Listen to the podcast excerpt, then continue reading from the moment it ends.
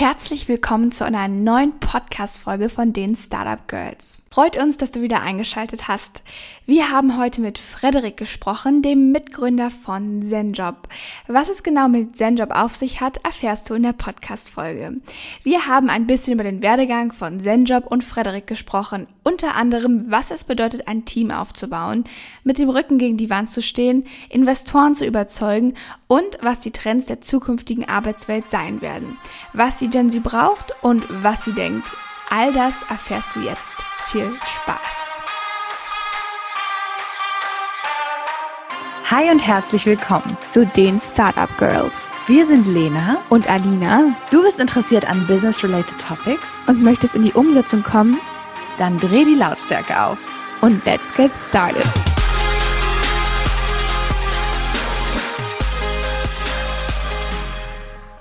Ja, hi und herzlich willkommen, Frederik. Wir freuen uns, dass du heute bei uns bist. Ähm, das ist eine Premiere für uns. Du bist nämlich der erste männliche Gast in diesem Podcast und da freuen wir uns drüber, denn das finden wir auch ganz, ganz wichtig, dass wir diese beiden Welten ein bisschen mehr vereinen und dass wir nicht sagen, okay, um Female Entrepreneurship können sich nur Frauen kümmern, sondern auch beide Perspektiven finden wir da ganz wichtig.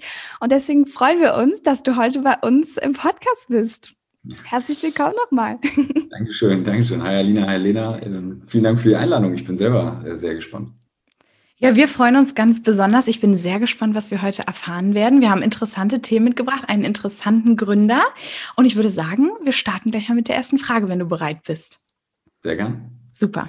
Genau. Sprechen wir doch so ein bisschen über deinen Weg. Wie kamst du zu ZenJob? Wie, wie war da der Werdegang? Wie war die Idee? Wie war die Gründung? Und wie war vielleicht auch dein Anfang, überhaupt zu denken, okay, hey, ich beschäftige mich jetzt mehr mit Arbeit, dem Thema generell? Ganz grundsätzlich würde ich wahrscheinlich recht weit vorn anfangen und äh, muss zugeben, dass ich schon immer so ein bisschen getrieben war vom Unternehmertum, teilweise familiär bedingt. Ziel war grundsätzlich, wenn es irgendwie ausgeht, äh, selber ein Unternehmen irgendwann zu gründen. Und mhm, ähm, okay. ich habe aber einen anderen Weg erstmal gewählt über die Juristerei. Das war dann wiederum mhm. familiär bedingt vom Großvater, habe da aber dann auch recht schnell nach zwei Jahren gemerkt, dass es vielleicht nicht ganz so das Richtige ist. Ähm, und ähm, etwas gewechselt, bin dem Milieu treu geblieben, zumindest, ähm, mhm. dadurch, dass noch zivilrechtliche Themen dabei waren, aber ansonsten BWL hinzukam. Und ähm, mhm. das Ganze habe ich gestartet im ganz beschaulichen Passau, komme ursprünglich aus Hamburg, war also ein sehr krasser Gegensatz. Viel Spaß gemacht. Bin dann aber nach Köln gegangen, habe da ähm, weiter studiert und nebenher in einem Startup gearbeitet für mobile Espresso-Bars. Ähm, das okay. auch sehr viel Spaß gemacht. Das hieß dann so ganz offiziell Werkstudent Business Development. In der Praxis heißt das dann äh, Kaffee machen bis hin zu mit dem CEO überlegen, wo die Reise noch hingehen kann.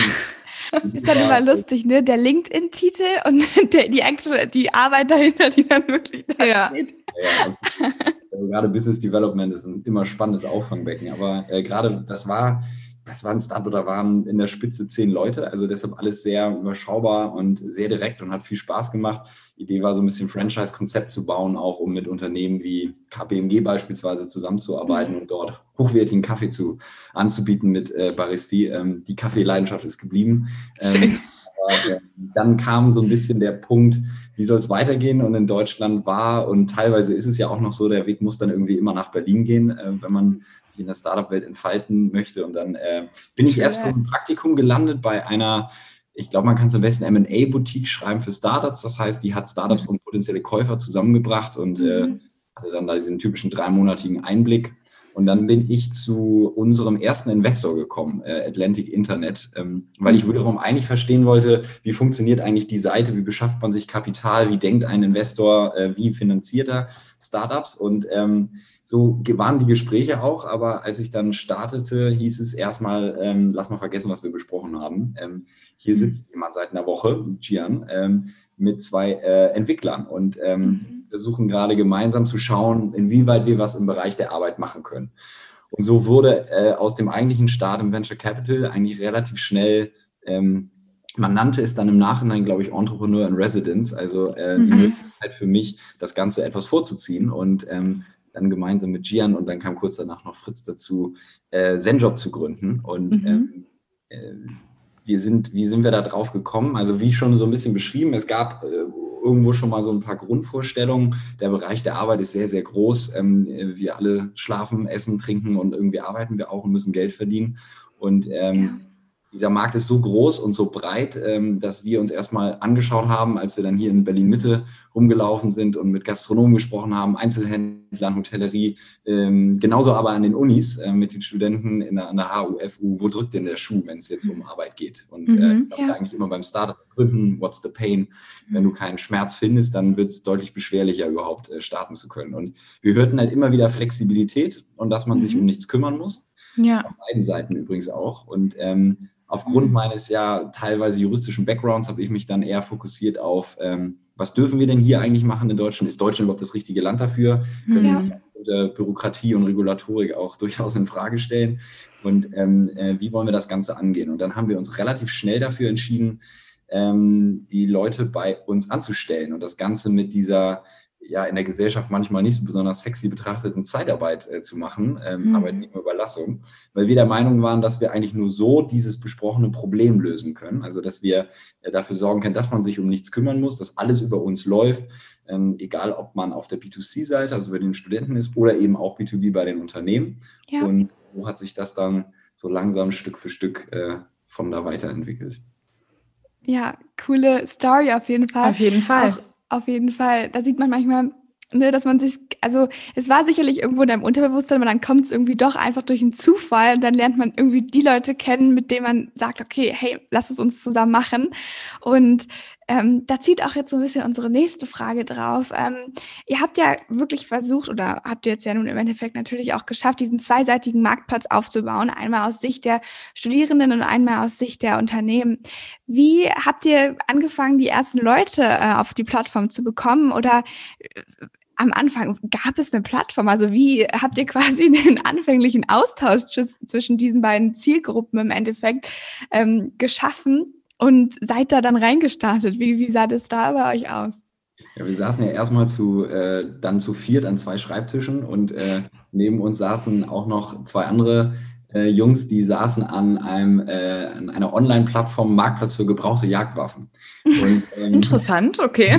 Ja, und die wiederum haben auch geschnappt, dass Gian und ich, ähm, Gian eher mit einem technologischen Background, sowieso viel mehr Erfahrung mitgebracht, was auch ganz spannend für mich selber war. Mhm. Ähm, schon zwei Unternehmen mitgegründet, ähm, dass wir aber noch nach einem weiteren Mitgründer suchen. Und äh, im Nachhinein hat sich dann rausgestellt, dass der Bruder von demjenigen, der neben uns saß, ähm, äh, derjenige, der auch dann geworden ist, weil er schnappte das eben auf, dass wir noch äh, suchen und dann meinte, ja, ja ich möchte mal mit meinem Bruder, der möchte eigentlich auch irgendwie gern was machen. Ähm, mhm. Und so saßen wir dann da. Und ich glaube, ich erzähle das auch deshalb, weil das ist vielleicht manchmal auch immer so diese spannende Frage, wie findet sich sowas zusammen? Es kann ja. eben sehr, sehr random sein im Leben und so war es, wie wir sehen, bei uns. Aber was von Anfang an geholfen hat, und das zieht sich bis heute nach fünf Jahren durch, ist, dass wir sehr schnell gemerkt haben, dass die Chemie unglaublich gut ist zwischen uns ist, dass mhm. wir sehr direkt sein können, sehr ehrlich sein können miteinander und ähm, weil Gian und ich sehr schnell auf dieses Level gekommen sind, mhm. dann war das dann mit Nummer drei mit Fritz äh, genau das gleiche. Also nicht deshalb, sondern äh, wir haben den gleichen Maßstab dann daran gesetzt. Und mhm. Fritz wiederum brachte deutlich mehr äh, Sales-Marketing-Background mit. Okay. Und ähm, das hat uns dann geholfen, eben auch um genau auf die Frage, ähm, ähm, zu, um die Frage zu beantworten, ähm, genau darauf einzugehen. Nämlich, wir haben schon von Anfang an angefangen, Apps zu bauen, äh, sowohl mhm. iOS als auch Android. Ähm, die sahen sehr interessant aus und ähm, wir wussten natürlich nur, gut, wir wissen jetzt vielleicht, welche Verträge wir brauchen und wir haben hier auch irgendeine App, aber äh, genau wie ihr gerade gesagt habt, wie bekommt man denn die Leute? Und ähm, das ist auch ein immer noch sehr prägender Moment gewesen. In dem mhm. Fall war das dann Fritz, der auch sagte, so Leute, jetzt haben wir hier genug recherchiert, jetzt müssen wir mal irgendwie anfangen. Und ähm, auf Seiten der, der Uni war das noch vielleicht etwas leichter, weil jeder kannte noch irgendwie bekannte Freunde, jüngere Geschwister, die sich in der Uni befinden, ähm, die wir erstmal fragen können. Ja. Ähm, wir hatten ein bisschen mehr Schiss vor der B2B-Seite und sind mhm. dann auch einfach nur von äh, Laden zu Laden gegangen, von Hotel zu Hotel und haben immer gefragt und die meisten wollen nichts und dann musst du eben nochmal fragen und nochmal fragen und irgendwann sind sie so genervt, dass sie sagen, mein Gott, dann testen wir euch eben mal. Ja. Ähm, das hat dann insgesamt ähm, also Research-Phase war so drei Monate, dann haben wir das Unternehmen gegründet und dann hat es nochmal so drei, vier Monate, vier, fünf Monate gedauert, bis wir dann wirklich unseren ersten Job hatten, unseren ersten mhm. Umsatz gemacht haben. Einen Secondhand-Möbelladen ähm, im Westen am Kudamm, äh, der fürs Flyering äh, Studenten suchte. Und dann hatten wir die ersten mhm. fünf und ich bin dann auch damals mit hingefahren in der Hoffnung, mhm. dass wenn jemand nicht kommt, ich zumindest irgendwie versuchen kann, den, den Besitzer so lange voll zu labern, dass er dann irgendwie trotzdem glücklich ist danach und wieder bucht. Aber es sind alle gekommen, es hat auch alles funktioniert.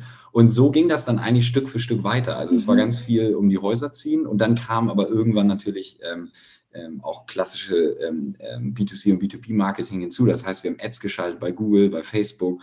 Ähm, im, irgendwann kam im Vertriebsteam Cold Calling dazu. Das heißt, auch alle durchzutelefonieren. Und so ja. hat sich Stück für Stück erweitert. Aber die Basis, die wir auch am Anfang hatten, war eigentlich nur WhatsApp oder die Leute anzurufen. Also wir hatten dann schon eine technologische Plattform, wussten aber, wir werden keinen so schnell hier bekommen, weshalb mhm. wir eigentlich übers Telefon und WhatsApp alles am Anfang gehandelt haben. Okay, alles klar. Also, und dann ist quasi wirklich diese Entwicklung der Plattform dann quasi später im Verlauf dazugekommen, die, die ihr dann quasi genau im, im Nachhinein quasi entwickelt habt. Richtig, wir haben dann ja. irgendwann oder beziehungsweise wussten von Anfang an, wir erfinden das Rad hier ja nicht komplett neu. Es gibt ja auch mhm. viele Unternehmensgründungen, da wird etwas total Neues der Welt vorgestellt. Bei uns war es ja so, die Personaldienstleistung ist älter, aber was eben unserer Meinung nach nach wie vor, aber vor allen Dingen vor fünf Jahren war, es ist alles analog, es ist sehr papiergetrieben, es ist sehr dröge, du ähm, hast ein sehr falsches Machtverhältnis zwischen Arbeitgeber und Arbeitnehmer. Ja. Ähm, dem wollten wir uns widmen und deshalb war auch klar, dass wir das nur auf einer technologischen Basis eine Chance haben. Deshalb haben wir sehr schnell angefangen, die Apps auf B2C-Seite zu bauen. Parallel ging es dann los, dass wir unser eigenes, unsere eigene App, wenn man so will, mhm. ähm, ähm, gebaut haben, die das Ganze dann wiederum koordiniert und inzwischen auch äh, für das, was uns sicherlich irgendwo ein Alleinstellungsmerkmal ist, unser Matching-Algorithmus, ähm, mhm die beiden äh, Seiten des Marktplatzes zusammenbringt und dann als drittes aber auch nochmal ein sogenanntes Buchungsportal oder Company-App gebaut, um dann wiederum die Unternehmen damit zu versorgen. Also diese drei Plattformen wurden von Anfang an nach vorne getrieben und äh, ja, werden jeden Tag äh, weiterentwickelt. Mhm. Ich finde das immer total spannend, mal so wirklich vom Anfang zu hören, weil ich glaube, viele, gerade Menschen, die anfangen, sich so mit dem Gründungsbereich auseinanderzusetzen, die denken immer, oh, man braucht so viel und man muss gleich mit allem reinstarten und man muss die Leute haben und dabei ist das ja gar nicht so. Also bei den meisten erfolgreichen Gründungen ist es tatsächlich ja so ein Werdegang wie bei euch, die eigentlich eine gute Idee haben, anfangen und das ist so schön, mal so ein plastisches Beispiel dafür zu haben. Deswegen cool, danke fürs Sharing. Sehr gerne und ich, ich glaube auch ein Faktor, den man da immer wieder unterschätzt, ist, äh, auch das haben uns Investoren am Anfang immer wieder gesagt, erstmal investieren sie nur ins Team. Die mhm. Idee ist ja ganz nett, ja. aber äh, das Team ist denen viel, viel wichtiger und ähm, die auch Investoren haben uns das dann irgendwann so erzählt, ähm, wenn die Idee nicht funktioniert, dann machen wir was anderes mit euch. Ja. Also ähm, es ist am Anfang sehr viel entscheidender das Team, aber wie ich mir habe sagen lassen, auf Platz eins noch vor allem anderen ist am Ende das Timing. Äh, es gab mhm. halt schon mhm. immer wieder, egal ob in den Staaten oder auch in Europa, die Momente, da war vielleicht das richtige Team mit der richtigen Idee, aber am falschen Ort zur falschen Zeit. Ähm, ja. Das sind alles Faktoren, die kannst du auch gar nicht gut beeinflussen. Es gehört enorm viel Glück dazu. Ähm, aber am Anfang ist es sicher, und das ist für uns immer noch wichtig, aber am Anfang ganz wichtig, sich zu fokussieren, eine Sache erstmal durchzuziehen. Ja, äh, ja. Das ist bei uns immer so beschrieben, dass wir so wie die Bücher von Amazon, die müssen wir halt erstmal finden. Das waren dann für uns die Studenten, die in Deutschland kurzfristig einfache Jobs machen. Mhm. Und wenn wir das ansatzweise verstanden haben und dann Mehrwert schaffen, dann können wir anfangen, in die Breite zu gehen. Ja. Cool. Da vielleicht nur noch mal ganz kurz ähm, zum Gründerteam. Was sind da vielleicht so, ich sag jetzt mal, zwei Anhaltspunkte oder so, wo du jetzt sagen würdest, daran merkt man, dass man wirklich gut zusammenarbeiten kann? Und was kann man vielleicht auch so für ähm, Taktiken entwickeln, die einen dann durchbringen, wenn es vielleicht doch mal irgendwie ein bisschen holprig wird im Team?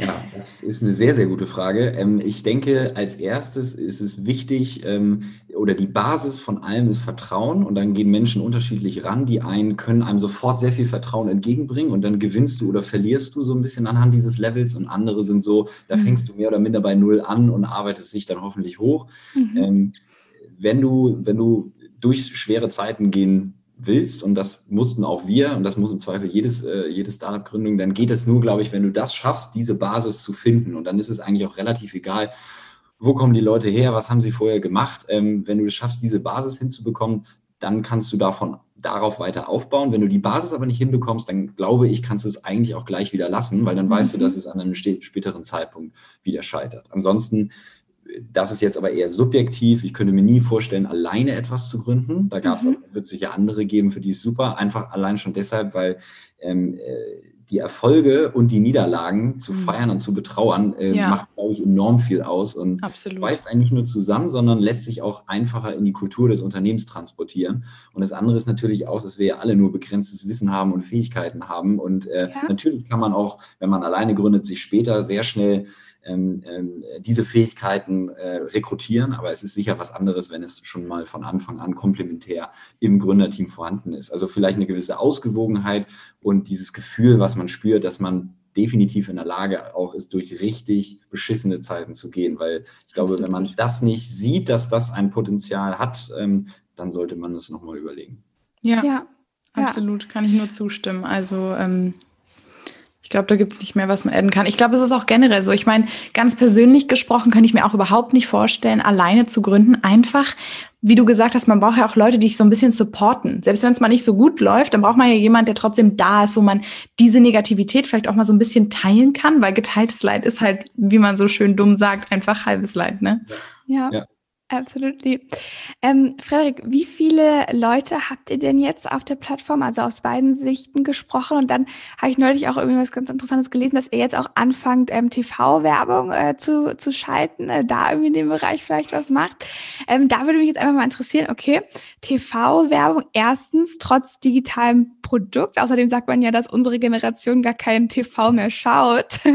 was ist da vielleicht so ein bisschen die Herangehensweise und wie macht man dann auch vielleicht ähm, sowas messbar und den Erfolg dahinter messbar? Es fallen jetzt viele Fragen in einer Frage. Let me know, wenn ich nochmal was wiederholen soll. Ich gebe mein Bestes, sonst hake ich nochmal zwischendurch nach. Aber ähm, also wir sind rund 20.000 äh, Studenten haben wir ungefähr auf der Plattform, mhm. ähm, ähm die davon man sagen, so ungefähr die Hälfte sehr aktiv arbeitet und bei der anderen verschiebt es sich immer wieder. Wir mhm. haben ungefähr 5000 Unternehmen auf der Plattform, inzwischen in einem starken Schwerpunkt sehr, sehr große Unternehmen. Das hat vor drei Jahren ungefähr angefangen. Da haben wir uns eher fokussiert auf sehr große Unternehmen, die kommen aus dem Einzelhandel, Edeka, glaube ich, darf ich nennen, äh, aus der Gastronomie, aus der Hotellerie, Eventbereich. Wir machen auch sowas wie Rolling Stones Konzerte in Hamburg. Äh, ähm, wir sind inzwischen auch sehr stark in der Logistik unterwegs. Das ist auch sicher alles ein bisschen Corona-bedingt. Ähm, mhm. In der E-Commerce-Logistik. Ja. Ähm, das sind jetzt nun mal die Felder, wo wir rein müssen. Da wissen wir durchaus, das sind nicht immer die attraktiv, attraktivsten Jobs, aber ja. die sind da. Und das ist ja momentan auch schon viel wert äh, in der aktuellen äh, Zeit. Absolut. die, wir sind inzwischen in 35, äh, 40 Städten in Deutschland mhm. unterwegs, ähm, haben aber nur noch fünf Büros, weil wir die Büros, können wir vielleicht ja auch später nochmal kurz darauf eingehen, aber mhm. weil wir die Büros inzwischen eigentlich nur noch für den Sales nutzen, um damit mhm. den Kunden anzusprechen und haben gerade die Niederlande gelauncht am 1.11. Ja.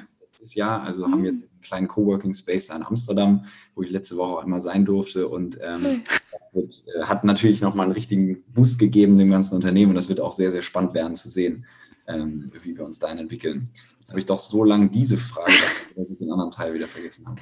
Ähm, mit der TV-Werbung. Mit der TV-Werbung. Ja, das finde ich in der Tat spannend. Ähm, das würde mich auch mal interessieren, wo du das äh, aufgeschnappt hast. Ähm, meines Wissens nach nicht. Also wir haben jetzt gerade ganz frisch äh, endlich YouTube-Werbung gelauncht. Mhm.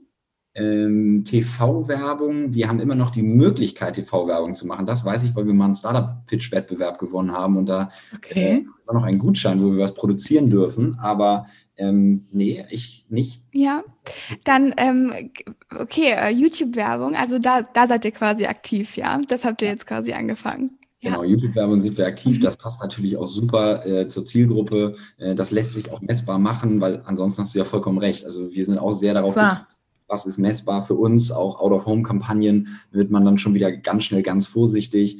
Ähm, Streuverlust ja. ist am Ende zu groß, die technologischen Möglichkeiten sind heutzutage da, es anders auszusteuern. Mhm. Ähm, TV-Werbung, äh, ja, vielleicht wird das nochmal spannend für uns, das dann vielleicht eher aber auch so fast schon Brand-Building-Maßnahme zu nehmen, mhm. um jetzt genau zu sehen, wie gehen dadurch unsere Acquisition-Costs runter, ähm, ähm, oder wie können wir damit Performance-Marketing bedienen. Also ähm, genau. Ja. ist der Agenda.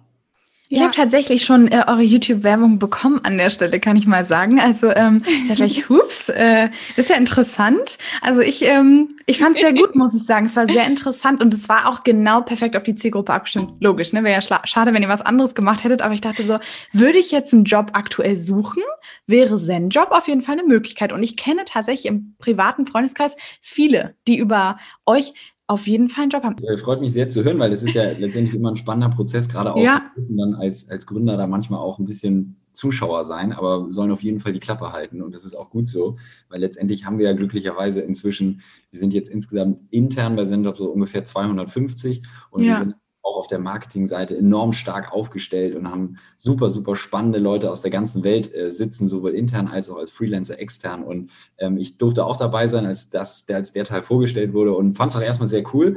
Aber ja. wie gesagt, wir halten uns da eher dann zurück und sind dann gespannt, wie das Feedback läuft, wenn wir es testen. Aber ich fand es auf jeden Fall cool, dass wir diesen Schritt mal gemacht haben. Ja, absolut. Äh, bei mir ist es leider noch nicht aufgetaucht, da ist der YouTube-Algorithmus zu schlau. Würde ich auch sagen. Also da, ähm, ja, kommen wir doch mal zu einem sehr interessanten Thema, gerade was so Gründung angeht. Äh, Let's Talk Money vielleicht so ein bisschen.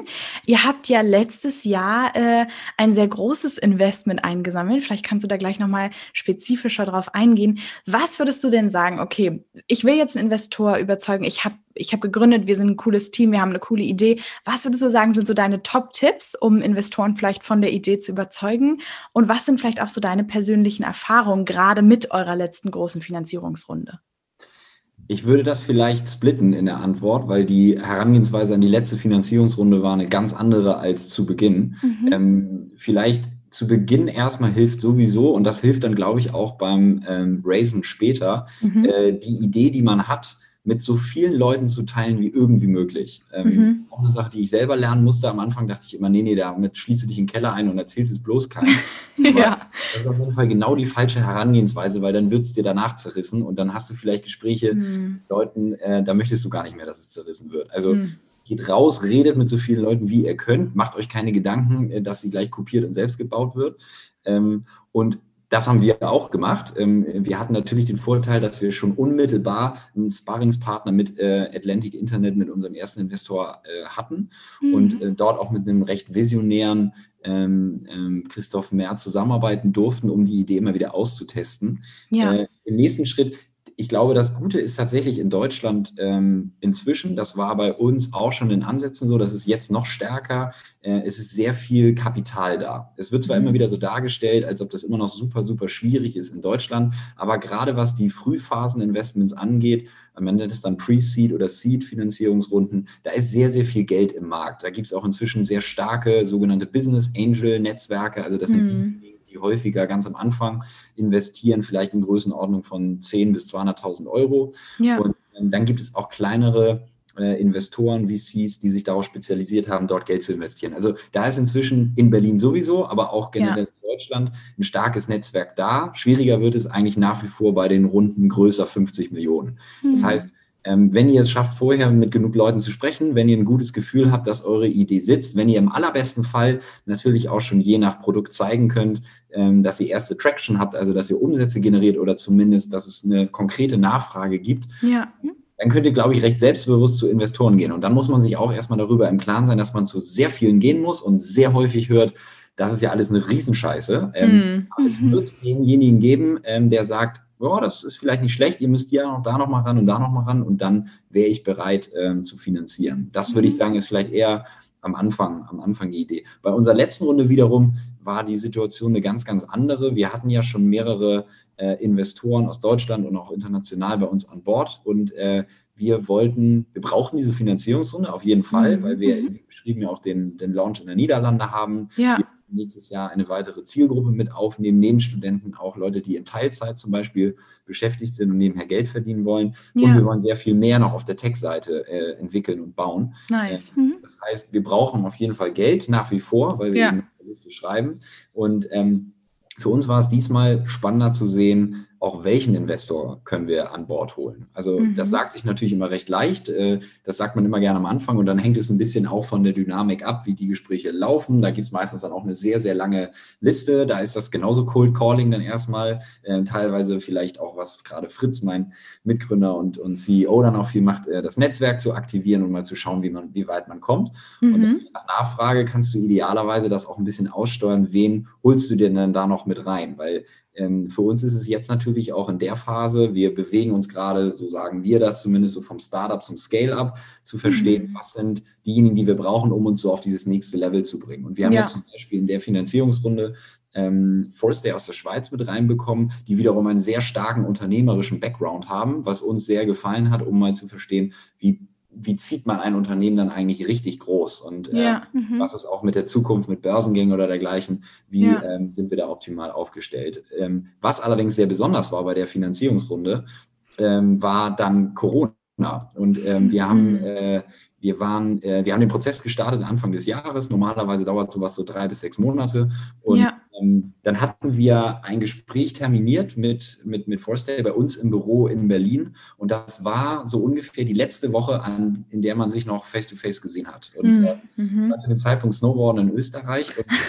Und, durfte dann einmal, ähm, was auch ganz aufregend im Nachhinein war, aber dann morgens um 5 Uhr raus, einmal zum Flughafen fahren, äh, nach, nach Berlin fliegen, tagsüber das Meetings machen, abends wieder zurück und Echt, saß, ja?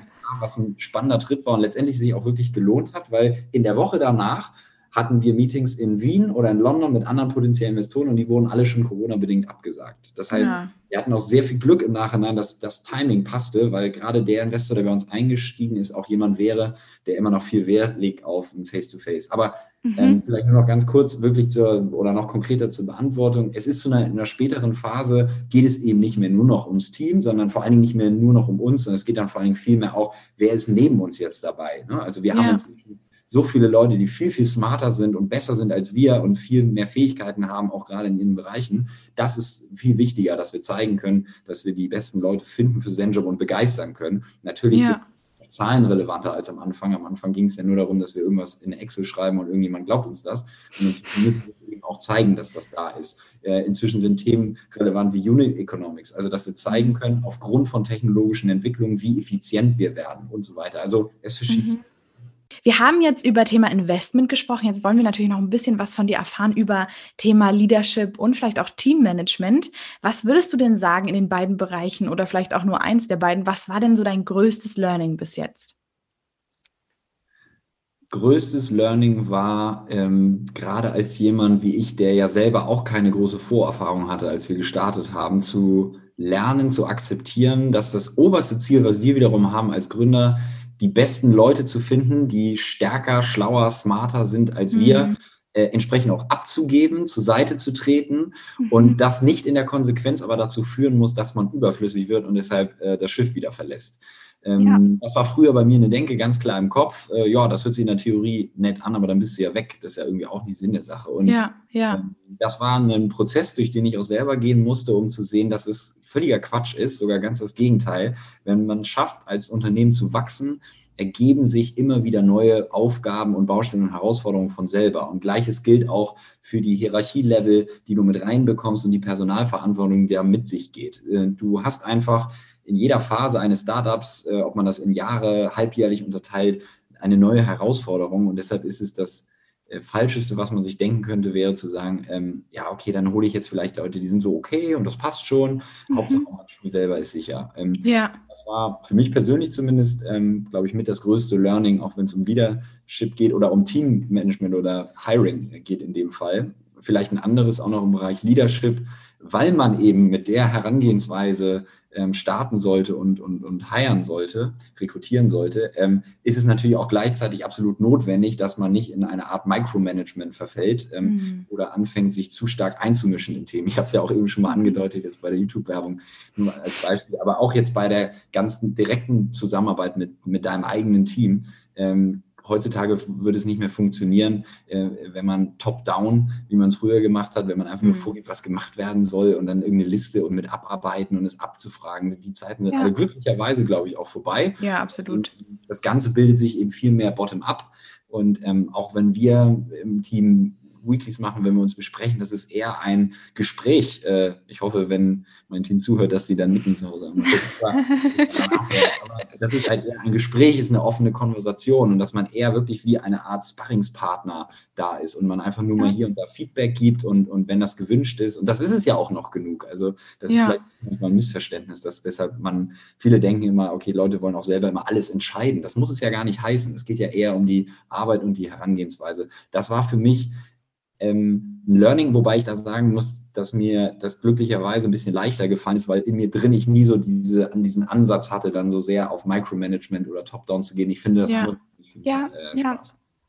Was ich da äh, auch ganz interessant finde, wie ähm, schafft man es quasi gerade am Anfang, wenn dann die, so die ersten ähm, ähm, Teamies, sage ich mal, mit reinkommen, diese Kommunikation und die Motivation irgendwie aufrecht zu erhalten, ähm, dass sich auch, weil ja, ich leite jetzt auch gerade so das erste Mal so ein kleines Team, sage ich mal. Ja. Und wie, also ich finde das immer ganz, ganz interessant, wie viel Follow-up eigentlich so passieren muss unter den einzelnen Leuten, dass immer jeder weiß, was jetzt irgendwie ähm, das Neueste ist oder was die gewissen relevanten Updates sind. Also vielleicht nochmal so ein Tipp zum Thema Kommunikation.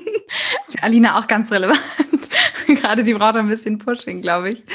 Ja, Kommunikation ist tatsächlich, das wiederum hätte ich auch nicht so gedacht, ähm, auch bei Startups ähm, mhm. Das Buzzword hoch 10. Also mhm. ähm, auch für uns ist es unglaublich wichtig, ähm, äh, was Kommunikation angeht, vielleicht auch zum ersten Teil zur Motivation. Auch da, glaube ich, haben Startups einfach einen kleinen Vorteil, äh, der ein bisschen unfair ist. Wenn ein Startup sich so entwickelt, wie es sein soll, dann sind so viele Wachstumsschübe da, die von selber so viel Motivation schaffen. Also oder auch ganz ja. konkret, wir hatten auch am Anfang, als wir noch so 40, 50 Leute waren, ähm, da waren Werkstudenten bei uns, die saßen abends um elf da. Aber mhm. nicht, weil irgendjemand irgendwas gesagt hätte und auch wirklich auch ja. nicht indirekt oder auch nicht durch die Blume oder irgendwie sowas. Also nochmals von Werkstudenten, ja. die einfach Bock hatten ähm, und auch gesehen haben sofort, dass das, was sie machen, so ein unmittelbaren Output haben und ja. auch ein Outcome haben. Ja. Mhm. In dem Fall eben vor allen Dingen Studenten und Unternehmen auch zusammengebracht haben. Also das ist, glaube ich, der Vorteil, äh, der ein bisschen gemein ist, den man hat als Startup, wenn sich es gut entwickelt, dass die Motivation, wenn man es nicht komplett verbaselt, äh, wirklich von selber kommt, also komplett ja. verbaselt, menschlich als Manager. Und Kommunikation, ja, für uns auch ein riesen, riesen Thema die Bottom-up-Kultur oder die Kultur, dass man teilt alles, man hält es sehr transparent, man bespricht viel, hat ja. natürlich den Nachteil wiederum, dass eben auch jeder zu allem auf jeden Fall eine Meinung hat und man oh, ja. richtig macht. Ähm, ähm, und was jetzt auch nicht schlimm ist, ehrlich gesagt, für uns ist das halt, das ist einfach so Teil des Jobs und deshalb drehen wir entsprechend vorher auch Runden, um sicherzustellen, dass die Kommunikation sitzt und trotzdem machen wir es immer wieder falsch. Ähm, was das Mitnehmen angeht, ja, für, also für uns lieber einmal mehr als einmal zu wenig. Ich weiß nicht, ob das sonst ein Tipp ist, aber mhm. ähm, ähm wir haben lieber, dass Leute sagen, okay, das habe ich jetzt zum dritten Mal gehört, als dass irgendjemand sagen würde, Moment mal, ähm, das habe hab ich jetzt nicht gehört und selbst wenn ich da jetzt gar keinen individuellen Einfluss drauf habe, möchte ich trotzdem wissen, was los ist. Wir haben jetzt auch ähm, Corona-bedingt das entsprechend angepasst. Äh, die Teams haben eigentlich alle untereinander morgens immer so ein Daily Stand-up, auch per Zoom wie wir jetzt und äh, wir haben sowieso immer gehabt, einmal im Monat eine recht lange Session, All Hands nennen wir das, mit dem ganzen Unternehmen. Aber wir haben jetzt zusätzlich auch jeden Freitag sogenannten Weekly Call, der so 45 Minuten geht, auch mit dem ganzen Unternehmen, um eben Leute abzuholen und natürlich auch ein bisschen bei Corona, äh, ja. Ja, etwas von der Kultur nach Hause zu bringen, hoffentlich. Ja, ein bisschen Office-Feeling. Okay, gut. Ähm, dann sind wir fertig äh, mit dem Thema. Jetzt nochmal ein bisschen harter Cut. Wir wollen nochmal ähm, mit ein paar Fragen darauf eingehen, was euch natürlich auch als ähm, ja, Unternehmen ausmacht. Thema New Work, zukünftige Arbeitswelt. Ähm, da haben wir ein bisschen in deinen Tech-Talk auch reingehört, natürlich. Ähm, deswegen würden wir dich da auch noch mal ganz kurz gerne fragen, wie siehst du die zukünftige Arbeitswelt? Also vielleicht kannst du so zwei, drei Trends ableiten, wo du sagst, okay, da bewegen wir uns irgendwie ein bisschen hin. Und ja. ähm, was würdest du dir vielleicht auch wünschen, verstärkt zu sehen? Und, und wo muss vielleicht auch noch irgendwie mehr geleistet werden? Auch da hilft es, finde ich, immer, wenn man nochmal unterscheidet zwischen den jüngeren Unternehmen, das muss jetzt auch nicht nur Startup sein in der Arbeitswelt und, und konventionellen oder vermeintlich älteren Unternehmen. Das sage ich deshalb, weil ich finde, sehr spannend und interessant, wenn wir uns dann auch mal austauschen mit älteren Unternehmen, dass die Probleme und auch die New Work-Probleme eben noch ganz, ganz andere sind. Also da wirklich Digitalisierung immer das Lieblingsthema mhm. ist, ähm, wohingegen bei uns das dann nicht das, die Herausforderung wäre, sondern vielleicht eher Vereinbarkeit, Entgrenzung, also das Private und das Berufliche perfekt unter einen Hut zu bringen. Ja. Ähm, ganz grundsätzlich, ähm, wir sind tatsächlich fest davon überzeugt, dass genau das Thema Vereinbarkeit und Entgrenzung eins der großen Themen sein wird oder auch schon ist. Da fällt ja auch letztendlich so ein bisschen Homeoffice drunter. Wie bringe ich das Private und das Berufliche zusammen? Ähm, wir sind ja mit Zenjob auch genau in diese Richtung gegangen, haben versucht, in die Kerbe zu schlagen, indem wir halt wirklich sagen, es ist so wir versuchen es so unglaublich einfach für dich zu machen, dein Arbeitsleben zu organisieren, dass das Einzige, was du immer noch machen musst, ist, da einmal hinzugehen und kurz zu arbeiten. Aber alles andere drumherum verschwindet, damit du eben die Möglichkeit hast, das äh, Private und Berufliche besser unter den Hut zu, zu, bringen. Gleichzeitig sind wir zumindest aber auch der Meinung, dass die Trends, die beschrieben werden, teilweise auch stark übertrieben werden. Und ich finde, in Ansätzen sieht man das auch ganz gut jetzt wieder in Corona-Zeiten. Also momentan haben wir alle Homeoffice und finden das ja toll, aber ganz sicher nur bis zu einem gewissen Grad.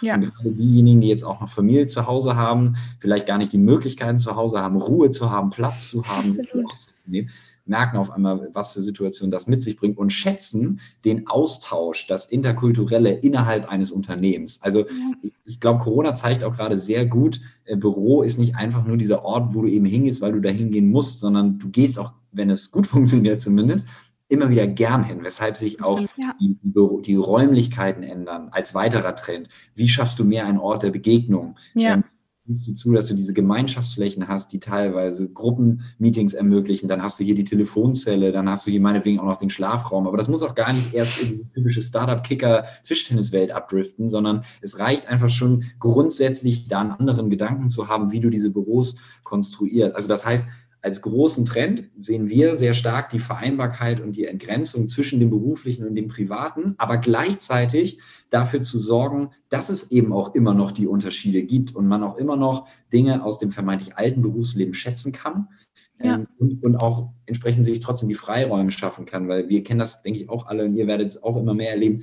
Handy, Tablet, es ist möglich, dass du es permanent nicht nur bei dir hast, sondern auch damit interagierst und äh, wenn du jetzt nicht, nicht, zum Beispiel jetzt im Berufsleben daran denkst, vielleicht mal die eine oder andere Notification auszuschalten, dann ist das auch wirklich permanent bei dir. Und dann muss wieder jeder das für sich selbst entscheiden. Es gibt sicher noch ein paar andere Themen, die sind für uns weniger im Schwerpunkt, aber auch als Trend zu sehen, lebenslanges Lernen, auch etwas, was äh, auch das Arbeitsministerium mit der Denkfabrik vorantreibt. Äh, wie sorgen wir dafür, dass wir uns immer wieder weiterbilden, dass wir am Ball bleiben, dass wir immer wieder den neuen Herausforderungen gerecht werden. Ähm, wir sehen es alle in den CVs, sie werden kürzer, mal ist derjenige da, dann ist er wieder da, aber das kannst mhm. du natürlich nur machen, wenn du dich äh, immer wieder weiterbildest und ja, vielleicht letzter Punkt, äh, die Digitalisierung jetzt mal weitergedacht, mündet dann ja auch in der Automatisierung und in der damit verbundenen künstlichen mhm. Intelligenz. Und natürlich wird die auch immer noch viel, viel stärker in sehr, sehr viele verschiedene Bereiche reingehen, sowohl in das Externe, Business, was man vielleicht hat, als auch dann bei dir intern im Unternehmen. Und wir als Startup sehen das auch natürlich sehr, sehr positiv. Wir erleben das auch tatsächlich bei uns live. Also mhm. ähm, wir haben ja, äh, obwohl wir jetzt viel Tech haben und teilweise, wie gesagt, das Zusammenbringen des Marktplatzes aus Angebot und Nachfrage des Studenten und des Unternehmens ähm, sehr technologisch abläuft, haben auch wir noch operative Schritte. Und eine ganze Zeit lang waren die sogar auch noch analog. Dann wurden sie digital und teilweise jetzt automatisiert. Das führt aber nicht dazu, dass man sich gleich von jemandem trennen muss, sondern das führt vor allen Dingen dazu, dass die Arbeit, auf die man weniger Lust hat, die eher repetitiv wird, äh, eben nicht mehr machen muss. Spannend auf jeden Fall, ähm, das auch nochmal so aus äh, eurer richtigen Perspektive zu betrachten, die ja auch Beispiele an der Hand haben. Das ist ja nicht einfach nur, was ihr euch denkt oder Trends, die ihr so seht, hört, sondern wendet das wahrscheinlich ja auch bei euch im Unternehmen an. Ich hätte jetzt vielleicht nochmal eingehakt, ob, ob, du da so ein direkten Beispiel hast, wo du dran, denk, dran denkst, wenn du sagst, okay, ähm, größte Trends der Arbeitswelt, du sagst jetzt gerade mit Büros, wie sehen denn dann also würde mich jetzt mal interessieren, Büros bei euch, du sagst großer Meetingbereich, habt ihr Tischtennis, Kicker, ich weiß nicht, habt ihr sowas bei euch? Wie sieht denn das bei euch plastisch aus? Ja, Lina, selbstverständlich. und, äh, hätten wir natürlich auch gar keine Chance, äh, Recruiting zu machen in der Berliner Startup-Welt ohne Tischtennis. Ja. Ach, ähm, wirklich, ja? Also wirklich ja. Tischtennis, ja, lustig. Beides, cool. natürlich. Beides ist da, beides wird ja. auch genutzt. Es gibt auch manchmal Tischtennismeisterschaften. Also äh, wir sind da, wir sind da mit allem dabei. Ähm, also ja, zwei Beispiele. Ich kann gerne das einmal mit dem Büro äh, beantworten. Wir haben bei uns eine wirklich, wirklich sehr, sehr schöne Fläche gefunden, nachdem wir aber auch ein Jahr lang suchen durften. Mhm, mhm. Berlin-Moabit im Schultheißquartier mit einer Ach, sehr cool. schönen Architektur mhm. von der alten Schultheißbrauerei, ja.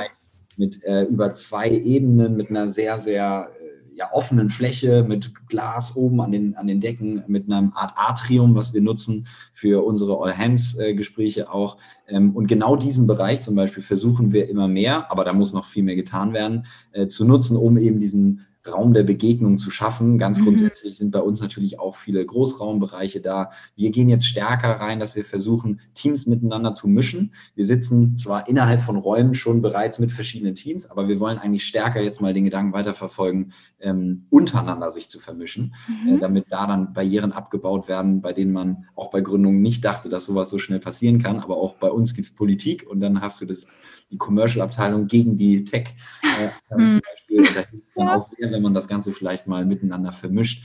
Ähm, Flexdesks, also flexible Arbeitsplätze zu schaffen, gerade jetzt aufbauend auf dem Homeoffice-Thema, wird auch für uns relevant sein. Das heißt, dass man zum Beispiel mal sagt, 20 bis 30 Prozent äh, sind flexible Desks. Und wenn du als jemand, der bei uns anfängt, sagst, ich möchte gern zwei, drei Tage in der Woche Homeoffice machen, dann hast du keinen festen Arbeitsplatz mehr, sondern wenn du ins Büro kommst, hast, besitzt du an einem der flexiblen. Und andere, die immer noch sagen, hey, gern fünf Tage die Woche, die haben dann zum Beispiel einen fixen. Also das wären vielleicht so Ansätze für, für das Büro. Und ich hätte ansonsten, was ich schon angedeutet habe, mit dem, was sogar am Anfang bei uns analog war, auch was sehr Konkretes, nämlich die Interviews mit unseren Studenten. Also bei uns war es am Anfang so, ähm, weiß ich auch noch sehr genau, als es alles angefangen hat, ähm, haben wir auch, habe ich äh, Interviews mit einer Person allein, das ging auch gerne mal eine Stunde, war unglaublich ineffizient, hat aber viel Spaß gemacht und wir haben auch mhm. über das andere geredet.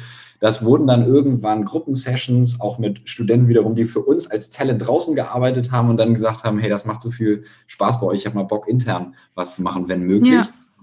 Talents, äh, neue Talents äh, rekrutiert, äh, wenn man so will. Und dann war es auch da so, dass wir irgendwann gemerkt haben, okay, aber das müssen wir jetzt auch mal digital testen, weil wer weiß, ob das überhaupt jemand will. Das ja. ist cool und nett und man da kommt ein Bild, ein Gesicht zu seinem Job, aber ähm, braucht das überhaupt äh, ein Talent? Und dann haben wir das erst digital gemacht, Videocalls oder auch normale Calls und auch gesehen, okay, das geht auch, aber geht es nicht vielleicht noch krasser? Und dann äh, kam der Wechsel und da hat Corona auch das Ganze ein bisschen beschleunigt. Ähm, das sind ähm, äh, zum großen Teil 95 Prozent eigentlich nur noch Fragebögen sind, die ausgefüllt okay. Ähm, danach musst du eh durch einen etwas komplexeren Onboarding-Prozess, weshalb man da schon ein bisschen aussortieren kann. Aber ja. das hat dazu geführt, dass wir den Teil jetzt mehr oder minder automatisiert haben und, ähm, ähm, und dadurch ja, weniger Leute haben, die diesen, diese Interviews durchführen müssen, äh, weniger Büros anmieten müssen und wie wir hören von den Talents von den Studenten eben auch äh, einen deutlich angenehmeren Flow haben, weil ja, die Person bleibt lieber zu Hause sitzen am Samstag verkatert und macht das mal eben kurz auf dem Handy, als jetzt bei uns in irgendeinem Büro zu dackeln. Ja, absolut. Interessant, weil ich habe jetzt so einen äh, kleinen Vergleichswert bekommen. Gerade ich habe letzte Woche ähm, genau über dasselbe Thema oder beziehungsweise nicht gesprochen, sondern gehört ähm, vom Paul Valentine, sagt ihr bestimmt was. Ähm, also nicht, das ist ja nicht das Unternehmen, nicht der Gründer, der heißt ja ein bisschen anders, aber war echt mhm. interessant, weil die haben im Prinzip genau über dasselbe gesprochen und auch, wie haben die das Office aufgebaut, warum, mit welchem Hintergrund. Also echt interessant. Ähm, das spielt ja eigentlich schon so ein bisschen in unsere nächste Frage. Wir wollen jetzt so ein bisschen über Gen Z und generationsbedingte Bedürfnisse, was Arbeiten angeht, sprechen. Und äh, wenn du gerade so gesprochen hast, wie euer Office aufgebaut ist, wie ihr so äh, generell Einstellungsprozesse optimiert habt, äh, spricht es mich natürlich als äh, Teil der Gen Z total an. Was würdest du denn sagen, wenn wir jetzt mal speziell nur uns die Gen Z betrachten? Was erwarten wir denn? Ich spreche jetzt mal ganz bewusst mich und auch Aline an. Wir sind ja Teil dessen. Ähm, was erwarten wir denn von unserem potenziellen aktuellen oder zukünftigen Arbeitgeber? Ich würde das auch wieder in zwei Dinge unterteilen. Einmal ist das, was ihr, glaube ich, ähm, ähm, erwartet und was wir jetzt immer wieder natürlich nach den fünf Jahren und den ganzen Gesprächen auch mit unseren Studenten merken, ähm, erwartet, sind genau die Dinge, die wir vorhin eigentlich angesprochen haben, mehr und minder als Standard auch zu empfinden. Das heißt jetzt gar nicht so sehr wieder die, die Tischtennisplatte und den Kicker, aber eben ähm, einen Bottom-up-Approach, also dass man involviert wird, dass man nicht in ein Unternehmen reinkommt, wo einfach nur die Strategie vorgegeben wird und hier wird auch nicht diskutiert. In mhm. flachere Hierarchien, um in ähm, auch meinetwegen Bürokonzepte, die das eben ermöglichen. Das muss ja jetzt nicht gleich eine Schultheißbrauerei sein, aber Bürokonzepte, die ermöglichen, dass man in einem Team, dass man in einer Gemeinschaft äh, agiert und, und arbeitet. Ähm, ich denke, für euch wird es auch sehr schnell zum Standard werden, dass eine Flexibilisierung ermöglicht wird, die ja, wahrscheinlich absolut. auch über das hinausgeht, was jetzt gerade auch von unserem Arbeitsminister vorgeschlagen wird. Ähm, also noch mehr Homeoffice und ähm, Vorortarbeit unter einen Hut zu bringen. Ähm, aber der zweite Teil, und das ist, glaube ich, der viel entscheidendere, aber das ist auch der viel schwierigere, ist, dass das wirklich so gelebt wird und umgesetzt wird. Also ähm, natürlich auch da wieder, man hat einen starken Vorteil als Startup, ähm, nicht nur, weil man die Trends ja fast mitbringt oder ähm, teilweise noch ähm, äh, in der Generation davor es erlebt hat, wie es nicht so sein sollte, ähm, sondern eben auch, weil man start from scratch. Es ist einfach ein weißes Blatt Papier und man kann ja erstmal machen damit, was man möchte. Und das ist, war und ist für uns auch ein großer Vorteil gewesen, um das so in die Kultur reinzubringen, um das authentisch zu leben, dass es auch abgekauft wird. Das heißt, ich glaube, eure Generation wird noch viel stärker darauf Wert legen, okay, da steht jetzt hier alles ja ganz nett in euer, auf eurer Career-Page und ihr bietet das und jenes an und hier gibt es noch einen Friday Lunch und dann gibt es noch einen Gutschein mit Urban Sports Club hier in Berlin und ich weiß es nicht. Mhm. Ähm, das wird euch vielleicht erstmal ködern, das ist ja auch Sinn, das ist ja auch gut so, um die Gespräche ja. zu führen. Und dann wird es aber eben sehr, sehr spannend, nachdem man hinter dem eigentlichen Recruiter, nachdem man da durch ist, wenn man dann mal merkt, okay, was sind denn das für Leute eigentlich? Wie sind die drauf und wie bringen die das wirklich rüber? Leben die das oder haben sie sich das halt irgendwo durchgelesen und wissen, das gehört jetzt einfach so dazu, aber sind eigentlich dann doch anders drauf? Und selbst wenn man das nicht gleich im Recruiting merkt und man dann tatsächlich unterschreibt und auch anfängt, dann wird man das, glaube ich, innerhalb von ein bis zwei Wochen relativ schnell äh, wahrnehmen. Absolut. Vielleicht fällt mir nur spontan ein, was ich nochmal dazusetzen würde, ist natürlich auch äh, Trends jetzt wie Nachhaltigkeit beispielsweise etwas, woran auch wir glauben, äh, dass das nicht nur ein Thema ist, was sowieso sehr relevant ist, politisch für die Gesellschaft, ja, sondern ja. auch immer mehr widerspiegelt im Arbeitsleben und wie Unternehmen agieren. Ähm, das ist momentan noch eine Phase von, einige nutzen das, vielleicht auch ein bisschen eher aus Marketingzwecken, andere nutzen es mhm. erstmal nicht. Ähm, auch da, glaube ich, wird sich in den nächsten 10 bis 20 Jahren oder 5 bis 10 Jahren einiges bewegen, dass Unternehmen dann das genauso mit im Recruiting-Prozess quasi schon mit drin haben. Und übrigens, wir machen auch noch zusätzlich äh, das und jenes. Ähm, das wird auch noch ein weiterer Trend sein und vielleicht der letzte Diversity, Diversity und Inclusion, auch da glauben wir fest daran und sind selber auch durch eine spannende Lernkurve gegangen, ähm, ähm, dass es auch unabdingbar sein wird, ähm, dass man daran als Unternehmen es nicht nur daran denkt, sondern dass man es auch bewusst schon von Anfang an mit einwebt in die Kultur. Ja konkretes Beispiel. Wir haben auch bei uns gedacht von Anfang an, das ist ganz toll. Auch Gleichgewicht ist doch bei uns super. Männer, Frauen, auch super international. Wir haben über 30 Nationen bei uns sitzen. Und dann haben wir mal genauer drauf geschaut und gesehen, naja, aber wenn wir jetzt mal wieder auf Hierarchielevel achten und auf Führungsposition achten zum Beispiel, ist es dann doch wieder so, dass es stärker männerlastig ist. Und wir hätten immer gedacht, mein Gott, das war doch von uns von Anfang an. Haben wir gesagt, nie im Leben wollen wir ja. das irgendeiner Form forcieren, geschweige, also geschweige denn forcieren, äh, zulassen oder darauf hinarbeiten. Ja. Ähm, aber haben dann gemerkt, wie das dann so trotzdem sich so von selber ein bisschen reingewachsen hat und wollen, legen jetzt seit ungefähr einem Jahr oder anderthalb, versuchen wir eben entsprechend dagegen zu arbeiten, soweit wie man kann. Muss natürlich ja. auch immer schauen, dass man je nach Recruiting-Prozess ähm, nicht auf einmal in das andere Extrem verfällt. Aber ja. genau, das sind vielleicht die. Ja. ja. Ähm, aus einer Mini-Sache, die mich jetzt noch interessieren würde, aus Corporate-Sicht und äh, aus Sicht von Großkonzernen, wo wir ja doch immer noch eher diese traditionelleren Ansätze finden. Ähm, was können diese Leute oder wo muss da vielleicht das Umdenken irgendwie stattfinden, dass die im Endeffekt natürlich auch ähm, ja überhaupt neue Talente so rekrutieren können, wie es halt vielleicht auch die Start-up-Welt kann? Super schwer. Es ist wirklich super schwer, weil ja. ich fest daran glaube, das, was ich eben erwähnt habe, das ist, das ist so schwer durchzusetzen in einem Corporate und einem, in einem etwas erwachseneren Unternehmen. Absolut. Und nochmal, man kann sehr einfach auch als Corporate sagen, hey, ähm, wir gehen zu allen möglichen Konferenzen, wir lassen uns coachen, wir lassen uns intern hier beraten, wir machen Konzepte, wir lesen Bücher, alles Mögliche. Und das kann man sich so aufbauen und umsetzen. Es dann aber zu schaffen, mit einer Kultur, mit vielleicht schon zwei, drei, fünf, zehntausend Mitarbeitern, ähm, die, die das vielleicht auch schon über 20, 30 Jahre in wechselnder Art und Weise miterlebt haben und diese Kultur geschaffen haben. Ähm, das dann so umzudrehen und so zu schaffen, dass sich das durchsetzt, ist glaube ich, eine sehr krasse Herausforderung für Unternehmen. Ja, absolut. Ähm, vielleicht sind Ansätze zu sagen, man versucht es halt erstmal in einem viel, viel kleineren Rahmen. Ähm, man versucht ein Startup im Unternehmen zu schaffen ähm, und sieht erstmal zu, wie man es innerhalb dieser Unit schafft, äh, eine solche Kultur aufzubauen und da dann diese Learnings zu ziehen und die dann Stück für Stück überzustülpen. Wenn man das zu schnell macht, hat man, glaube ich, sowieso keine Chance. Wenn man es mhm. rein top-down macht, hat man keine Chance. Wenn man sich in irgendwelchen PowerPoint-Präsentationen verliert, bringt das auch nichts, sondern man muss es, glaube ich, eher im kleineren versuchen und dann ähm, ja. Das ist definitiv eine sehr große Herausforderung und ähm, mhm. das wird, glaube ich, auch manchmal übersehen, dass, dass man denkt immer so, ach oh Gott, die alten Unternehmen und wieso kriegen sie es denn nicht mhm. gebacken? Ähm, ja. Das ist sehr, sehr schwer. Also so ein Cultural Change hinzubekommen, äh, ist sehr, sehr schwer. Absolut. Ich glaube, da ist einfach so Thema Agilität was ganz Wichtiges, was natürlich ne, in einem Riesenkonzern einfach schwierig ist umzusetzen, vor allen Dingen von heute auf morgen. Was ja aber, glaube ich, immer wieder wichtiger werden wird, gerade so Thema New Work, ähm, kommt, glaube ich, auch langsam bei den, ich sag mal, großen Fischen im Teich an. Deswegen bin ich da sehr gespannt, ähm, ob die sich vielleicht dann doch langsam ein bisschen mehr anschauen, weil ich bin gerade äh, im Bewerbungsprozess bei McKinsey und Partner und etc. Das ist natürlich, ich sag mal, alles ein bisschen anders, als wenn ich mich jetzt beim Startup bewerben würde. Und ich muss sagen, einfach so, wahrscheinlich auch generationsbedingt, ähm, mag ich es dann doch lieber, mich bei kleineren Startups zu bewerben oder auch größeren, einfach weil der Prozess ist einfach für uns als, als Bewerber entlastender, muss ich sagen, weil es ist wirklich, ähm, stressig. Ja, ja. Ja, ja ich glaube nicht nur der Prozess, sondern auch wie man aufgenommen wird und Verantwortlichkeiten, ja. die du bekommst und wie mit dir ja. umgegangen wird, wie mit dir gesprochen wird. Das Absolut. sind solche Sachen, die ähm, ja sind manchmal noch so konservativ, finde ich, genau in diesem Prozess, was halt auch, weiß nicht, mich als Bewerberin irgendwie, also das ist nicht attraktiv, also es ist wirklich sehr attraktiv, muss man sagen. Absolut. Ähm, ja, und auch so Thema Diversity bei Bewerbern. Also ich meine, wenn du einfach, das ist jetzt soll jetzt auch gar nicht negativ klingen, aber wenn du halt neben 30 jungen Männern sitzt und du bist eine der von drei weiblichen Bewerberinnen, ist es natürlich was anderes, als wenn du neben 15 Frauen sitzt und es sind 15 Männer. Dann ist das so ein ganz anderes Gefühl schon im Bewerbungsprozess. Ja. Ähm, deswegen finde ich deine Insights da sehr spannend. Da musst ähm, du vielleicht den, die Herangehensweise mit McKinsey nochmal. Äh, ja, ich weiß, es ist wahrscheinlich auch das falsche Feld, wo ich dann suche, aber ich, ne, das ist dann wieder so der typische Student in mir.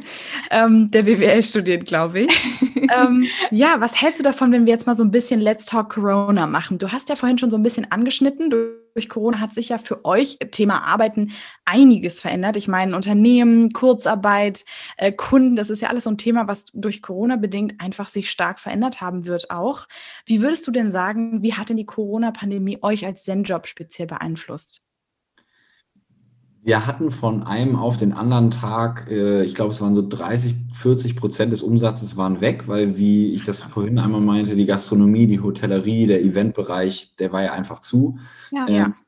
Daraufhin war natürlich, ja gut, Panik will ich das jetzt nicht nennen, aber es war natürlich, ähm, wir waren alle recht unsicher, was bedeutet ja. das für diese Situation. Wir waren allein intern schon unsicher, nachdem wir, wir hatten das angesprochene All Hands, also monatliche Meeting an einem Donnerstag, ähm, wo wir ähm, verkündet haben, wir führen jetzt auch unsere Maßnahmen bei, ihr, bei uns hier im internen Büro ein, ja. aber wir wollen jetzt erstmal so weitermachen, alles so wie es ist. Und dann kam an dem Donnerstagabend, das muss ja dann Anfang März äh, ungefähr gewesen sein, hat, kamen dann nochmal so ein, zwei News rein. Wir haben abends viel miteinander telefoniert und haben dann am Freitag allen gesagt, okay, heute letzter Tag im Büro, nehmt alle eure Sachen mit und nach dem, offen, nach dem Wochenende nicht mehr wiederkommen. Also so gesehen war ja für uns intern als auch für sehr, sehr viele andere Unternehmen es eine ungewisse Situation.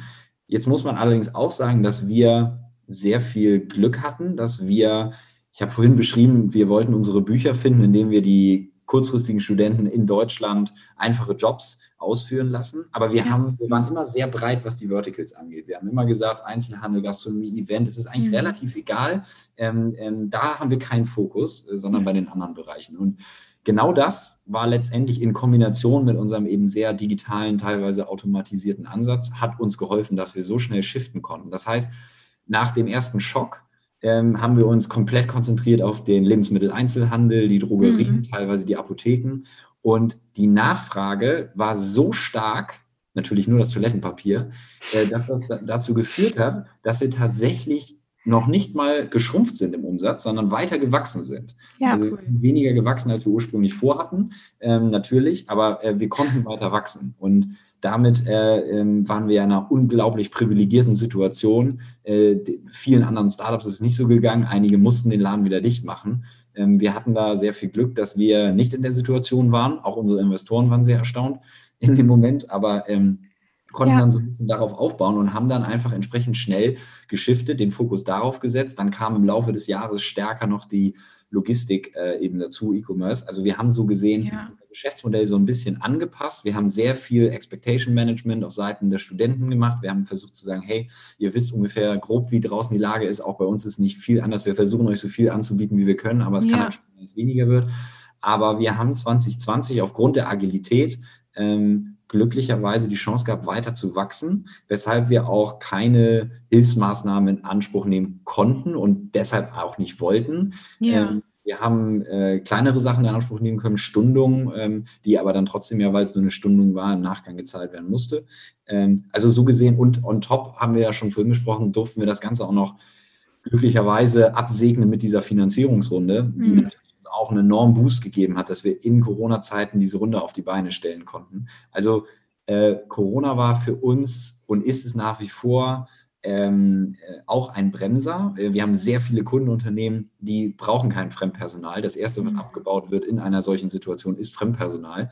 Ähm, mhm. Aber wir haben, denke ich mal, davor in dem Jahr ein paar Sachen richtig gemacht, nachdem wir ein Jahr lang auch sehr viel falsch gemacht haben. Ähm, und diese Grundpfeile haben dazu geführt, dass wir bisher sehr gut eigentlich durch die äh, Krise gekommen sind. Wir haben allerdings, ähm, Corona hat ja auch einen sehr starken kulturellen Faktor und wir leben als Start-up eben sehr stark von unserer Kultur und wir haben auch von Anfang an hm. eine Office-Kultur geprägt. Also wir haben, ja. glaube ich, schon immer wieder die Möglichkeit, auch das Homeoffice ermöglicht, so ist es nicht, aber ja. alle, wir drei sind der festen Überzeugung davon, dass wir stärker sind alle zusammen, wenn wir äh, eine solche Kultur leben. Auch wir haben Werte für uns etabliert, die nicht nur an der Wand kleben, sondern die wir uns auch mal in so einem Workshop erarbeitet haben, ähm, wo wir, was weiß ich, tausend Fragen beantworten mussten zum Unternehmen, zum Studenten. Und, ähm, und, und dieses, genau dieses beliebte Wertethema, das kriegst du auch nur hin, wenn du das halt wirklich leben kannst. Und das wiederum kannst du nur in der Interaktion leben. Klar. Und ähm, ja. diesen Shift, den wir auf einmal hatten, alle waren zu Hause, äh, jeder hing in einem Zoom-Call ähm, das war schon speziell. Und ich glaube, die erste Welle war auch nochmal anders als die zweite. Die erste war ja noch fast so ein bisschen, ja, aufregend klingt jetzt zynisch, aber äh, ja. es war alles so neu und oh Gott, okay, dann bin ich jetzt erstmal zu Hause und ist ja schon bald vorbei. Bei der ja. zweiten war das schon ein bisschen anders und die zieht sich jetzt ja auch noch. Also wir merken ja. auch langsam kulturell wäre schon mal gut, wenn wir alle wieder äh, im Büro wären. Finde ich auch. Wäre schon mal gut, wenn die Sache jetzt langsam mal vorbei wäre, weil ähm, ja, aber tatsächlich muss ich sagen, mal praxisnah gesprochen, kenne ich einige, die ihren Job verloren haben aufgrund von Corona, also Studenten, Werkstudententätigkeiten und die dann wirklich über Zen-Job, weil ne, für viele ist ja auch finanzieller Bedarf weggebrochen, den sie sich dann tatsächlich auch durch euch irgendwie ein bisschen zurückholen konnten. Also ich glaube, da habt ihr auch eine gute Möglichkeit geschaffen in einer Situation, die dann ja doch sehr außergewöhnlich war, zu Beginn jedenfalls. Mittlerweile leider ja nicht mehr so, ähm, wird ja. ja langsam schon fast normal. Das, äh, das freut mich, das zu hören. Wir haben auch, wir, wir sind ja auch seit äh, anderthalb Jahren, haben wir neben diesem angesprochenen Kernprodukt ja. auch ein weiteres Long-Term heißt das bei uns. Long-Term ist aber am Ende auch Werkstudentenjobs, die so zwischen ein bis neun Monate gehen. Mhm. Und vielleicht schaffen wir es dann ja auch gerade genau denjenigen, die vorher auch in einem eher langfristigen ja. äh, Arbeitsverhältnis waren und das auch prinzipiell suchen, entsprechend dann solche Jobs anbieten zu können, weil das ist ja genau diese Frage auch, die sich jeder bei uns durchaus auch stellen soll am Anfang und zu sagen, hey, gerade passt mir das und morgen passt mir jenes. Ähm, ja. Ähm, wollen wir da ja auch viel stärker in die Breite gehen. Nicht für jeden ist es das immer zu sagen, auch mal flexibel hier und da. Manchmal braucht man vielleicht ein bisschen mehr Sicherheit oder will auch ein bisschen Ruhe haben, vielleicht auch auf Examensvorbereitung und dergleichen. Absolut, ja, ja. Okay, ich glaube, wir haben jetzt schon echt eine Weile gesprochen. Ähm, ich würde sagen, let's wrap it up vielleicht mit der Frage, ähm, aus beiden Perspektiven beantwortet. Was war irgendwie so dein Moment, wo du gesagt hast, okay, wow, wir machen hier das Richtige. Das war wirklich ein tolles Erlebnis, was wir mit ZenJob, was wir mit dem Team, wie auch immer hatten. Und gab es aber auch bestimmt Momente, wo du gesagt hast, okay, das wird mir alles gerade ziemlich viel puh, ähm, ich weiß nicht, ob ich das vielleicht noch so weitermachen kann. Ich weiß es nicht. Aber ähm, wie hast du dich auch aus diesen Momenten irgendwie vielleicht befreien können und weitermachen können? Also einmal das Positive und einmal das Negative vielleicht nochmal als, als letztes so ein bisschen beleuchten. Das geht teilweise äh, Hand in Hand. Also ich habe mhm. ähm, ähm, ich würde sagen, für uns, es gab mehrere kleine Milestones am Anfang, die waren im Nachhinein sehr klein, die waren damals sehr groß. Also für mich ganz persönlich mhm. war das dann irgendwie so, als wir dann die offizielle Arbeitnehmerüberlassungslizenz bekommen haben, dass wir wirklich Leute anstellen dürfen bei uns und so, weil das ja das erste Mal war, dass dann auch von mir unmittelbar ein Outcome da war, quasi, was äh, ähm, ähm, uns die Möglichkeit gegeben hat, überhaupt arbeiten zu können. Mhm. Ähm, ganz grundsätzlich ein super spannender Moment war der vorhin beschriebene erste Umsatz. Also, dass auf einmal Leute für uns irgendwo draußen arbeiten und ja. dann Geld bekommen und einen Job machen. Das war alles, äh, witzigerweise fand ich das fast noch äh, äh, nee, oder was witzigerweise, ich fand das auf, noch aufregender auch, als die ersten Mitarbeiter bei uns intern einzustellen. Das war ja. natürlich auch spannend, aber dieses, dein Geschäftsmodell, die Idee, das geht auf einmal irgendwie auf oder jemand macht das da und geht das dann auch alles durch? Also das ist für mich nach wie vor, gerade als einer, der das ja vorher auch noch nie gemacht hat, ähm, super, super spannend und sehr, sehr äh, prägend gewesen. Ähm, auch riesig war der äh, Moment, an dem wir die erste Finanzierungsrunde gemacht haben. Äh, wir haben ja vorher das Glück gehabt, dass wir schon immer mit ein bisschen Kapital arbeiten konnten. Aber wir haben dann irgendwann im Sommer 2016 unsere erste Runde gemacht, eine Million eingesammelt. Und da steckt eben auch ein ganz spannender Prozess drumherum, die Akquisition oder das, die Gespräche mit den potenziellen Investoren. Und dann ist da auch ganz viel Jura dabei, was auch ganz interessant war für mich, um dann eine solche Runde abzuschließen. Also das waren sicher Momente. Ähm, ich würde sagen, was ich eben meinte mit Ja und Nein geht ein bisschen zusammen, ist so der für mich prägendste, der Moment, an dem wir fast pleite waren. Ähm, wir hatten einen ganz spannenden Moment Ende 2016, Anfang 2017. Ähm, ähm, ich versuche die Version kurz zu halten. Ähm, da haben wir äh, eine Finanzierungsrunde geplant und waren eigentlich auch schon relativ weit in den Gesprächen und am Ende ist sie geplatzt. Und ähm, mhm. Äh, die ist geplatzt. Das war unsere Schuld, äh, dass sie geplatzt ist. Wir haben einfach, waren noch nicht so professionell, wie wir dachten, dass wir das schon sind. Und ähm, dann hatten wir kurz, also das war alles, das war unmittelbar vor Weihnachten und die Runde war auch so geplant, dass wir dann beim Notar sitzen kurz vor Weihnachten. Und dann hatten wir auch unsere Firmenfeier am Donnerstag, 23. Nee, 22. Dezember, also kurz vor Weihnachten hatten wir auch unser, unsere Company Party, äh, Christmas Party und mussten dann natürlich aber auch irgendwie so tun, als ob alles in Ordnung ist. Wurde uns im Nachhinein gesagt, haben wir auch anscheinend gut hinbekommen. Äh, keiner hat gecheckt, was eigentlich los ist. Und ähm, wir hatten dann auch kurzzeitig noch jemanden mit an Bord, auch ein Führungsteam, von dem wir uns dann äh, trennen mussten und äh, oder getrennt haben. Und äh, dann haben wir ähm, sehr schnell uns hingesetzt, über diese Weihnachtszeit immer mal wieder miteinander gesprochen und gesagt, okay, wir müssen hier was grundlegend ändern. Sonst sind wir in ungefähr drei, dreieinhalb Wochen, gibt es kein Geld mehr. Und dann haben wir eben ähm, harte persönliche Gespräche geführt. Ähm, dann haben wir einiges umgedreht bei uns. Ne, ähm, es ging in dem Fall auch viel, äh, was haben wir eine Übersicht für unsere Kosten und ähm, wie sind wir im Finance-Bereich aufgestellt und äh, mhm. haben da anscheinend einiges richtig gemacht. Wir haben uns vors Team gestellt, damals so 40 Leute und gesagt, ist völlig fein, wenn ihr sagt, äh, das passt jetzt nicht mehr zu mir, das ist mir zu risky. Aber ähm, wenn wir das jetzt hier gemeinsam durchziehen und hier Tag und Nacht rödeln, dann äh, hat das auch eine Chance, dass das funktionieren kann. Und äh, das hat dann auch funktioniert und wir konnten am Ende die Finanzierungsrunde, die erst geplatzt ist, mit den gleichen Investoren machen. Und das war alles in so einem Zeitraum von ungefähr zwei, zweieinhalb Monaten mit in den entsprechenden ähm, emotionalen Ups und Downs. Und ähm, äh, das ist nach wie vor der, der prägendste Moment. Ich muss allerdings dazu sagen, es gab nie einen Moment, äh, den ich persönlich hatte, das irgendwie, Gott, ich will alles hinschmeißen. Ja. Also es war immer so, dass auch das Negativste umso mehr Motivation gegeben hat, weil es natürlich auch gleichzeitig eine enorme Herausforderung ist.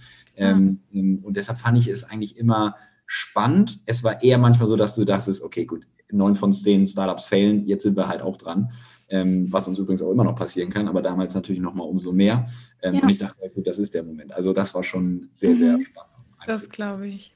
Also ich kann mir das nur als sehr nervenaufreibend vorstellen. Oh ja. Und, ähm, aber, aber ich, ich glaube, das. Oh, sorry, Lina. Nein, sprich, alles gut. Ja, ich glaube, in solchen Momenten wäre auch wirklich der prägendste Moment für mich zu sehen, dass dieses Team von 40 Leuten, was ich aufgebaut habe, hinter mir steht, mich supportet, egal was jetzt gerade für Zustände sind. Und ja. ich glaube, das ist einfach wirklich der Moment, wo man auch für sich realisiert, wieder da sind wir beim Thema ähm, Leadership, Teammanagement und Motivation. Ich habe alles richtig gemacht. Total. Und es ist wirklich, diese, diese Atmosphäre war, war so gesehen unbeschreiblich, weil man äh, so zusammengestanden hat und es auch völlig egal war, welchen Titel du hast, äh, was du vorher gemacht hast, was du für ein Gehalt hast oder sonst was. Ähm, es war einfach klar, wir müssen das jetzt zusammen durchziehen. Wir haben uns dann immer wieder, unser damaliger COO hat das sehr, sehr schön beschrieben. Wir haben uns immer an dem Film Shawshank Redemption und der Shitpipe äh, orientiert, wie er versucht irgendwie auszubrechen und am Ende durch die, ja, durch die Shitpipe muss. Und dann hatten wir auch so eine große Grafik bei uns mit der Shitpipe und dann war es in Phasen eben abgestimmt, was müssen wir erreichen, damit wir irgendwie rauskommen aus diesem Rohr. Und ähm, das ist auch eine Analogie, die wir immer noch sehr gern benutzen, auch immer manchmal in irgendwelchen Präsentationen drin haben. Ähm, das war das ist genau das, was einfach, glaube ich, so besonders ist an Startups und ähm, dieses, diesen Teammoment zu haben und dann auch mal darauf feiern zu gehen und, ja. und äh, Spaß zu haben. Ähm, das schweißt auch die, die immer noch dabei sind, auch von damals immer noch sehr zusammen und da kann man immer wieder schön drüber reden. Das glaube ich absolut. Das ist jetzt die beste Wrap-up-Folge, die ich dich fragen könnte. Ich frage das total gerne. Ähm, was ist denn dein Favorite Book? Also dein Must-Read, was jeder gelesen haben muss, vielleicht auch in der Szene im Bereich New Work, äh, Gen Z, irgendwelche ganz speziellen Empfehlungen von dir persönlich?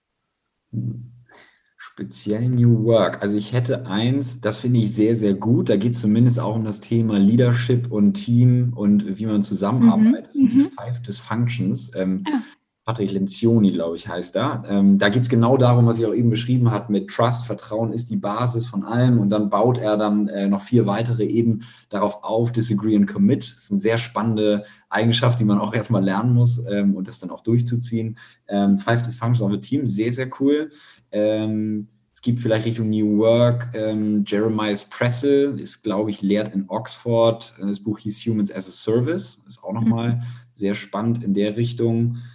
Ähm, ja, vielleicht grundsätzlich, also Bücher, ist, äh, das ist sowieso ja immer spannend. Auch ich habe natürlich die ganzen am Anfang zugesteckt bekommen. The Lean Startup ist ganz mhm. cool. Mhm. Ähm, Hard Things About Hard Things, Horowitz ist cool. Ähm, ich hatte zuletzt eins Blitzscaling, das ist vielleicht ein bisschen aktueller. Das ist jetzt nicht mhm. New Work, das ist jetzt einfach ein Businessbuch, wenn man Bock hat zu gründen oder was aufzubauen. Blitzscaling von dem Gründer von ähm, LinkedIn, von Reed Hoffman. Mhm, nice, okay. Zu empfehlen. Wenn ich darf, würde ich sogar noch eher was anderes empfehlen. Ähm, also New Work, wenn man darauf Lust hat, äh, ein spannender Podcast ja auch, The Way to, On the Way to New Work ähm, von zwei Jungs aus Hamburg und ähm, die ähm, und es gibt eine, es gibt teilweise bei YouTube auch von äh, Stanford sehr, sehr schöne ähm, Lesungen, die man wunderbar auch sich so reinziehen darf, ähm, wie es ist, ein Unternehmen zu gründen, aufzubauen. Das ist ja manchmal noch etwas direkter oder einfacher zu verdauen als, als ein Buch. Ja, das ja, stimmt. ich bin gespannt. Ich, ich frage das mal super gerne am Ende. Ich glaube, Alina auch, weil wir dann immer selber für uns noch so ein bisschen unsere äh, Must-Read-List erweitern. Es gibt ja immer wieder was, was man ich finde, Das ist immer ein Riesenproblem, muss ich sagen. Es gibt so ja. interessante Bücher. Ich habe das dieses Jahr wirklich mal konkret unterschrieben. Das liest du, das liest du und habe das in meine Quartale geteilt. Ja, damit es wirklich anders. irgendwie realistischer wird, die wirklich zu lesen. Ähm, ja, cool. Frederik, ähm, let's wrap it up hier. Ich fand, es war eine mega coole Podcast-Folge. Ich habe es total enjoyed. Ich habe mega viel dazu gelernt und ähm, fand alles, was du gesagt hast, wirklich sehr, sehr spannend. Und äh, ich danke dir, dass du mit uns deine Zeit und auch deinen ganzen Input geteilt hast. Und ähm, ja. Danke. Also falls ihr, oh sorry, jetzt bin ich dir ins Wort gefallen. Sorry. Danke, danke, ich würde sagen, danke, Danke euch. Ich hoffe, ich habe jetzt als erster männlicher Gast nicht allzu sehr äh, enttäuscht. Ähm, Nein, auf gar keinen Fall. Um es hat auch selber auch viel Spaß gemacht. Danke.